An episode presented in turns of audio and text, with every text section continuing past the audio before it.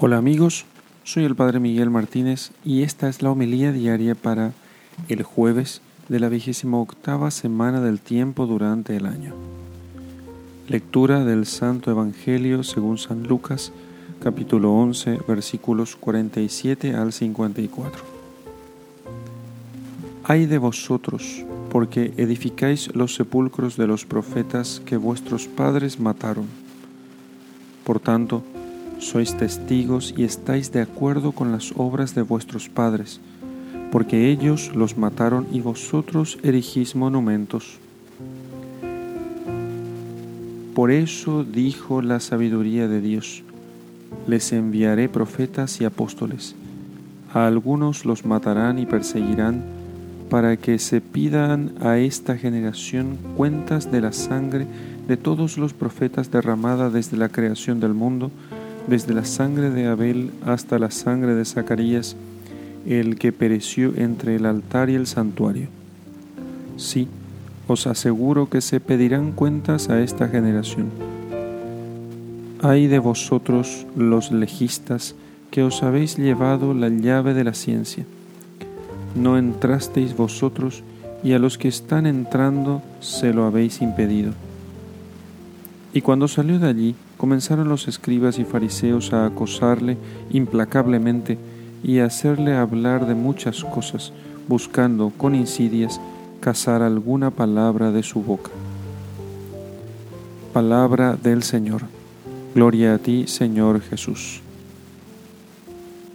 Queridos amigos, en estos textos que estamos escuchando, vemos a nuestro Señor Jesucristo recriminando a los a los fariseos y a los jefes del pueblo el hecho de que ellos no estaban haciendo caso de las señales que Dios había dado y que mostraban que los tiempos mesiánicos se habían cumplido.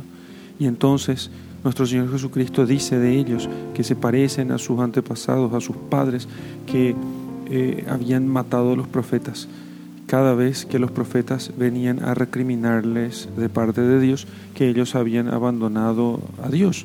Así había pasado con Zacarías. Zacarías había recriminado al pueblo de que había abandonado a Dios y fue muerto entre el altar y el templo por orden del rey.